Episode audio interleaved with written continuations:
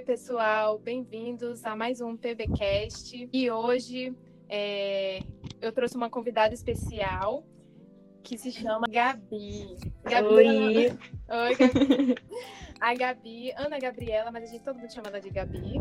É, ela é uma amiga de longa data que estudou comigo quando a gente estava no ensino médio. Ela morou comigo também e desde então ela se tornou uma irmã para mim. E hoje ela é a nossa convidada especial. E temos também o nosso outro é, integrante do grupo, o João. Tudo bem, galera?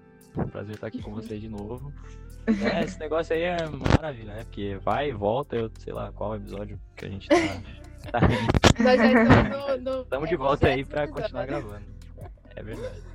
Sim. Cada episódio Mas- tem uma pessoa diferente. Exato. Mas Gabi, é um é muito prazer legal. ter a Gabi com a gente aqui hoje também. É um prazer é tudo meu, gente. Muito obrigada pelo convite. Tá sendo muito especial pra mim. De verdade. Eu sempre participar do podcast, olha só. Uhul! Então, bem-vinda. O assunto é, escolhido, nosso amigo João escolheu um tema que eu achei bem legal, que é, é que está em Filipenses 4, 11 ao 13, que diz assim, é, é Paulo falando, né? Não estou dizendo isso porque, é, porque esteja necessitado, pois aprendi a adaptar-me a toda e qualquer circunstância. Sei o que é passar necessidade, sei o que é ter fartura. Aprendi o segredo de viver contente em toda e qualquer situação. Seja bem alimentado, seja com fome, tendo muito ou passando necessidade. Tudo posso naquele que me fortalece. Olha aí, palavras realmente, é... como é que se diz assim, impactantes, né, pra quem tava ouvindo. Paulo, imagina Paulo tá falando pra uma igreja, ele era tido como pastor daquela igreja de Filipenses, né, e, Uhum. e assim, o, o cara tava passando realmente necessidade, se você for ver a- os versículos anteriores, o cara, tipo, é o pastor, digamos, passando por um momento difícil e os irmãos se preocupando com ele, e daí ele só tá agradecendo, ó, obrigado que vocês estão se preocupando comigo, e justamente daí, nesse pano de fundo, que ele traz essa lição de que ele aprendeu a estar contente. É isso que a gente, tá, a gente vai se propor a discutir aqui um pouquinho. O que significa isso? Uhum. Estar contente em todas as situações da vida, né? Porque além de ser algo humano, é também um conceito bíblico, né? Uhum. Sim. É, esse tema me lembrou muito sobre o conceito de resiliência, né?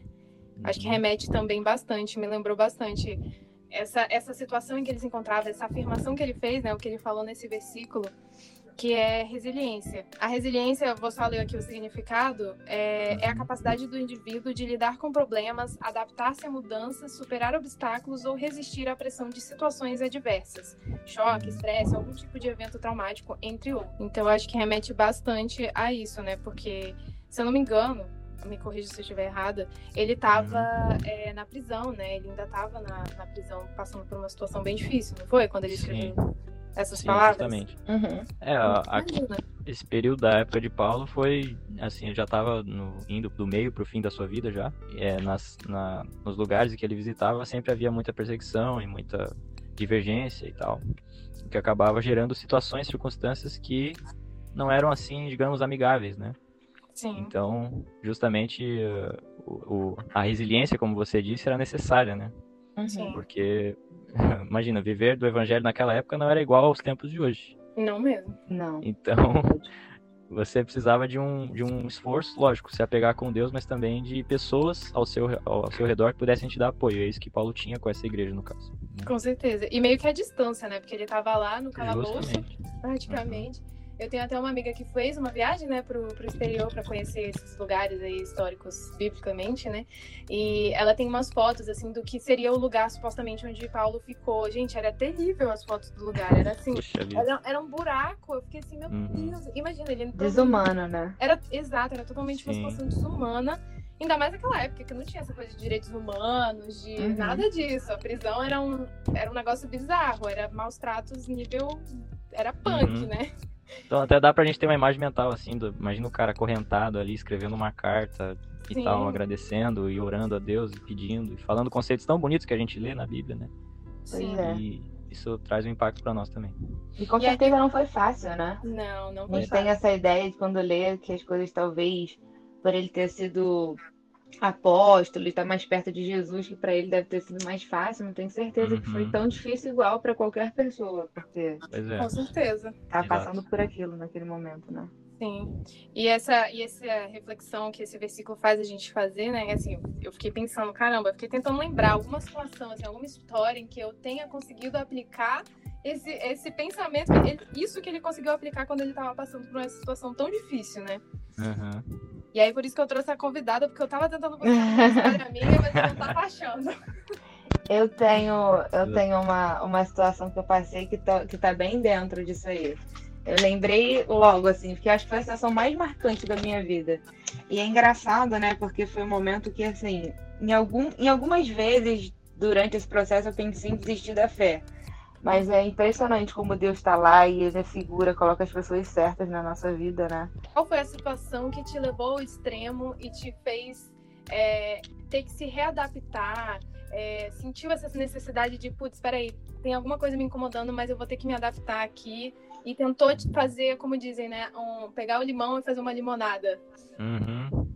Caminhar foi... uma segunda milha, né? Pois é. Foi a primeira situação, grande situação da minha vida que eu passei foi quando eu fui pro internato. Foi até onde eu te conheci, Lili. Pra quem não sabe, foi lá que eu conheci ela. E foi nessa situação que acontece. Eu fui criada pelo meu pai e minha madrasta. Uhum. Então, ser criada sem uma mãe, ela, ele já, isso já traz bastante dificuldade para a vida de uma pessoa, né? Isso, por, e assim, minha mãe não é morta.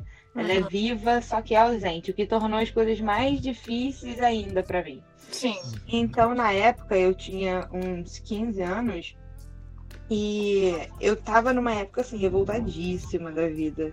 Eu culpava Deus, meus pais, minha mãe, minha madrasta por aquela situação, porque apesar da minha madrasta ser uma pessoa boa, ela uhum. não era minha mãe, né? Então ela era muito fria comigo. E o meu pai não uhum. dá com essa situação, por ele, por ele ser um homem bastante turrão e tudo mais. Uhum. Então, assim, foi desesperador. E aí, é, eu tava. Eu era, eu era muito rebelde. Rebelde de fugir da escola, fugir de casa, aparecer só à noite. Meus pais, né, meu pai e minha madre ficavam desesperados. E eu fazia isso porque sabia que irritava. Uhum. Era assim, uhum. inexplicável. Minha maturidade gigante. Mas era como, como as coisas eram, né? Sim. E aí, meu pai, como um castigo, ah, vou colocar você de castigo. Eu também, na época, eu brigava muito com a minha madrasta, a situação estava impossível. Uhum. Ele me levou para um colégio interno. Na época, era: vou te colocar no internato seis meses para você aprender que essa vida é muito boa. E isso me deixou mais revoltada ainda, porque eu não queria ir para o internato, né? Eu não era adventista. Não, foi assim: a ideia era para ser um castigo. Um reformatório, é, né? Reformatório. Um reformatório. Essa era a cabeça dele na época. E aí, quando eu Até porque. Lá... Se... Pode falar parênteses aqui, o pessoal que está assistindo aqui não sabe o que é um colégio interno, muitas vezes as pessoas têm essa imagem mesmo. É. O colégio interno é uma, é uma desgraça total. Sim. Dá quando você tá lá dentro, é legal, eu juro. É bom. Exatamente, exatamente. A oportunidade de estudar no internato, você que está assistindo a gente, ouvindo a gente, por favor, agarre essa oportunidade com unhas e dentes, tá? Pois é, e eu vou te três alunos aqui falando para você. É. Pois é, eu vou te contar o porquê você deve ir. Então, assim, foi. Eu não queria ir pra lá, eu não era adventista, eu sempre fui criada na igreja católica. Uhum. Então, fazia o menor sentido passar a semana toda num colégio. Era, era muito. Na minha cabeça não fazia sentido. Até que. É, era uma coisa horrorosa. Sei que eu ia ficar presa. Até que é, a nossa relação, do meu, eu, meu pai e minha madrasta, estava muito desgastada, assim, fisicamente, emocionalmente. Tava, foi a pior época da minha vida. Um pouco por minha causa, um pouco por parte deles que não souberam lidar com a situação. O fato é que estava tudo muito ruim. Uhum. E aí, quando eu cheguei é, o meu o pastor da igreja na época, que era o pastor Christian Hillier, lembra dele? Uhum. Ele sentiu um chamado no coração dele que eu nunca tinha visto antes, e na hora da reunião ele pediu para todo mundo sair da sala. Uhum. Da, da sala dele de, da direção, menos meu pai. E aí eles ficaram conversando sozinhos por uns 15, 20 minutos. Até hoje, meu pai nunca tocou mais nesse assunto, ele nunca falou, e o pastor Christian também nunca me contou. Uhum. Mas ele sentiu um chamado para conversar com ele. E foi a primeira vez quando meu pai saiu daquela sala, ele saiu com os olhos cheios de água. Foi a única, primeira e única vez que eu vi isso acontecer na minha vida. Nossa. E aí ele só saiu da sala falando assim: você começa segunda-feira. E não falou mais será nada. Que ele falou pro seu pai. Não falou mais, ninguém sabe, mas assim, não falou mais nada. Uhum. E eu morava no Rio, o colégio fica em Petrópolis, para quem é do Rio de Janeiro sabe, mas para quem não é, é a região serrana, é bastante, é, é bem longe. E segunda-feira eu comecei na escola. Então eu comecei revoltada. Só hum. que eu fui sendo moldada por Deus durante esse caminho. Primeiro que ele colocou no meu quarto pessoas maravilhosas, a Lili, inclusive, ela tava lá. E assim, foi engraçado, porque no, na minha primeira noite eu cheguei numa segunda-feira e a Lilia chegou, tipo, numa quarta-feira. E eu tava deitada, dormindo na cama que ela costumava dormir. Aí ela me acordou, Ah, assim, meu 11 pai. horas da noite Ah, e pediu pra trocar de Mentira. lugar. Você não lembra disso? fui eu que fiz isso? Foi, falou que eu trocar de lugar porque essa é minha cama. Revelações aqui no PPCast, viu? Aí eu fiquei, sério, tipo, são 11 horas da noite. Aí, você, não, por favor, porque eu sempre durmo nessa cama, mas Olha, eu se noção. quiser. Não. Aí eu falei, não, tudo bem. Eu tirei todas as minhas coisas. Na cama tinha um baú, eu peguei todas as minhas coisas que estavam nesse baú. Aham. Meu Deus. E aí isso já, já tava meio Fica, nunca mexa com a cama da Lilian, nunca. Veterana, né? Veterana. Eu nem sei se eu era veterana na época já. Já. Eu já, Já era. Acho que a gente colégio sabe, Não. a, a, a, a parte é, da cama é uma, uma parte muito séria. é Uma parte muito séria. É, é muito sério essa divisão no internato. Foi. Internato. E aí eu já fiquei, caraca, eu não acredito, que não sei o quê, mas tudo bem. E aí durante, durante as semanas foram passando, é, a gente tinha, tinha um estudo quarta-feira, que era tipo um culto, mas não era um culto, era uma. Era um estudo bíblico, né? Com o pastor Fiuza. Ah, E foi a primeira vez, assim, eu fui criada na igreja católica, a missa todo domingo, sabe? Comunhão, catequese, tudo. E foi a primeira vez que eu escutei é, alguém falar sobre o amor sublime entre homem e mulher. Hum. Até então, Olha. era para mim era uma coisa de adulto, casamento, enfim, mas eu não sabia exatamente o que era, até eu escutar sobre, sobre a visão da igreja sobre isso, sobre como era importante a gente se preservar, como era importante a gente é, olhar para a pessoa com amor, né? E o amor sublime mesmo, diferente. Uhum. E Sim. foram assim, seis meses que, né, que eu entrei no meio do ano. Então, e nesses seis meses tiveram a semana, uma semana que eu não lembro como é que se chama na igreja, mas é Semana uma de semana. oração. É uma De semana de oração. que veio um pastor da Bahia, muito Isso. engraçado. Você lembra disso? Uhum. Acho que. aham. que era assim. Tudo aconteceu de uma maneira que eu, eu não esperava. Eu conheci uma Bíblia diferente da que eu estava acostumada, eu conheci visões diferentes da que eu estava acostumada. É, eu, eu conheci verdadeiramente o que era se relacionar com Deus lá. Uhum. Então, quando eu entrei, eu entrei revoltada. E Como quando eu cativo, saí, né? é, eu achava que era Era coisa a prisão mais- de Paulo, né? uma prisão, exatamente. Eu achava que eu tava vivendo, só que eu não tava vivendo a prisão de Paulo. Eu tava vivendo a maior bênção que eu já recebi na minha vida.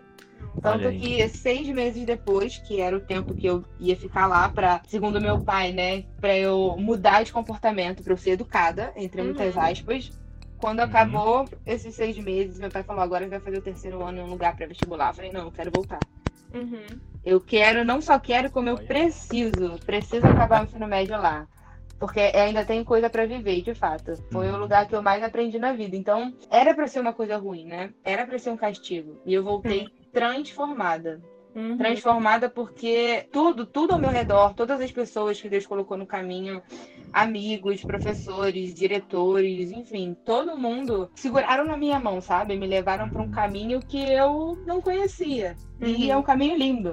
É um caminho que me transformou para sempre. Se hoje eu sou quem eu sou, eu devo 100% ao que eu aprendi no IPAI.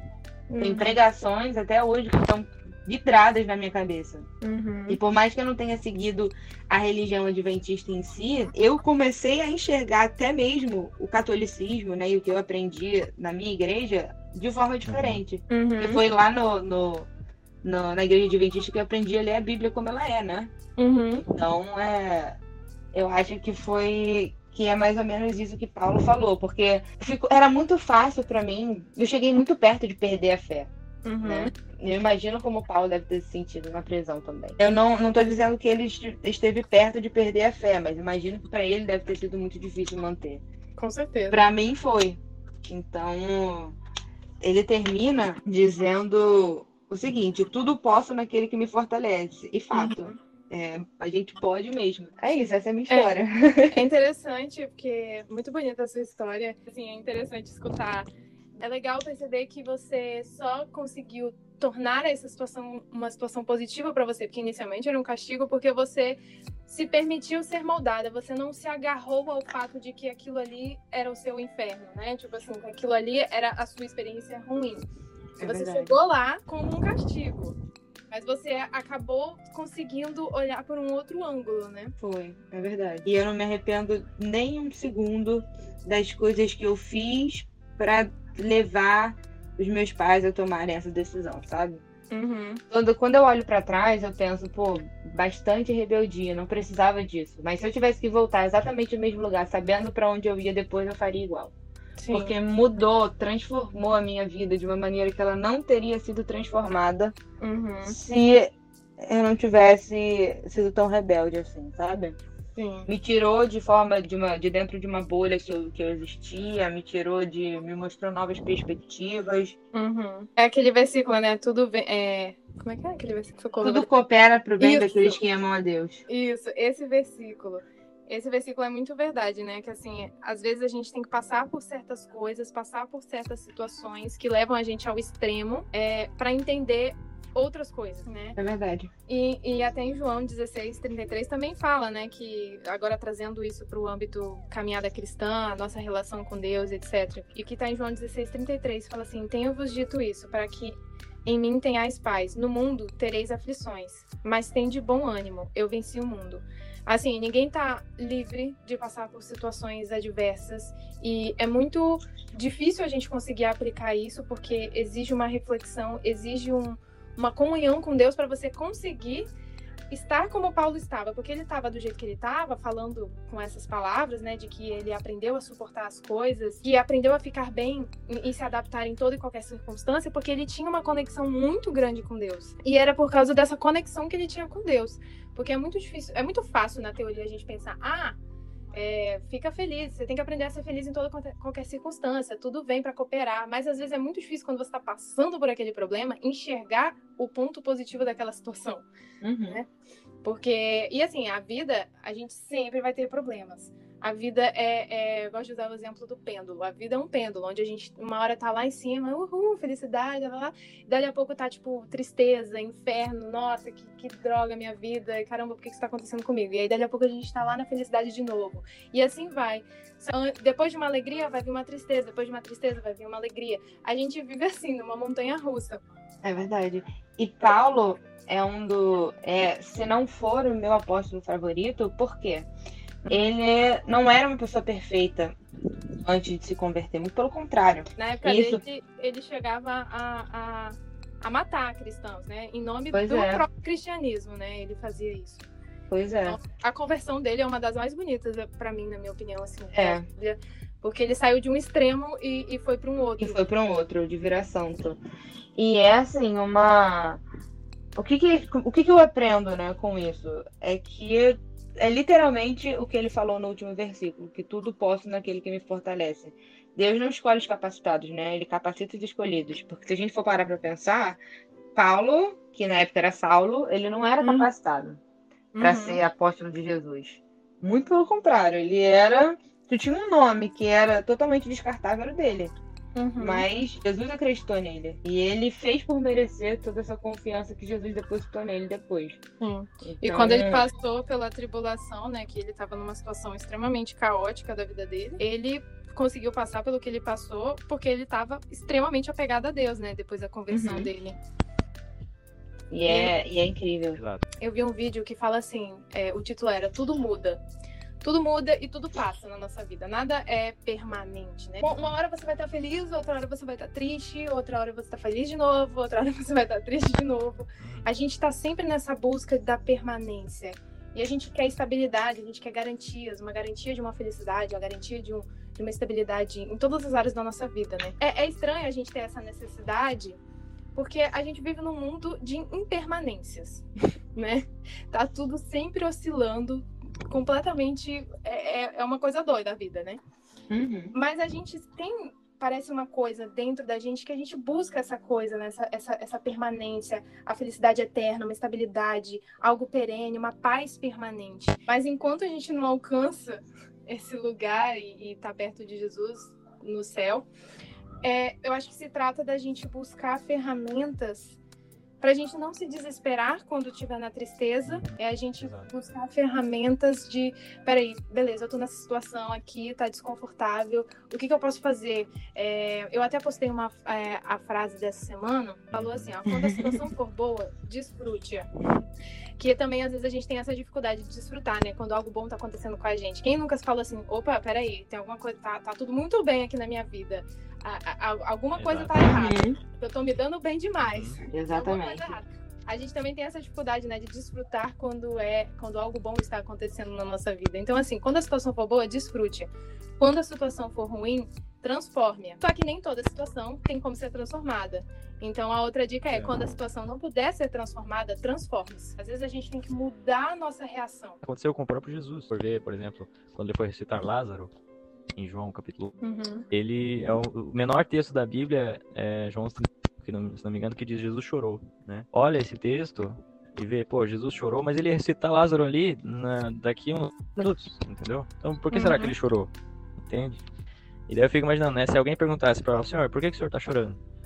Eu imagino que a, o porquê Cristo chorava, lógico, tinha toda a questão da incredulidade, as pessoas ao redor ali não estavam acreditando nele, tal, mas ele viu ali dureza que é a morte, a dificuldade da vida de pecado, todos nós temos, né? uhum. né? E Cristo teve ali, se identificou com dar ao chorar. No tempo de morte, no tempo de, de, de, lamento, a gente lamenta. A gente sente no momento de felicidade, a gente fica feliz.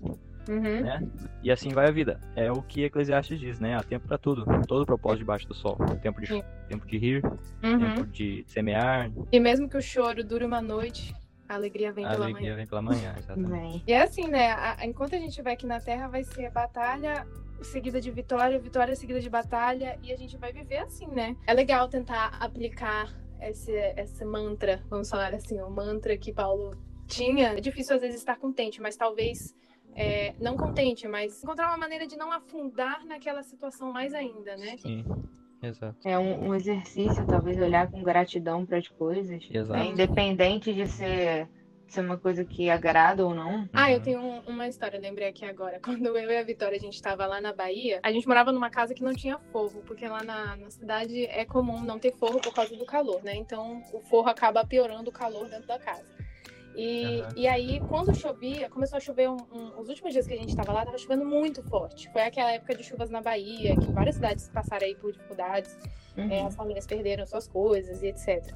E aí tava chovendo muito e entrava água na casa inteira. A gente teve que levantar todas as coisas e, e a gente tava sem água também, porque tinha acabado a água fazia uns três dias. A nossa, Caramba! A nossa caixa d'água era muito pequena.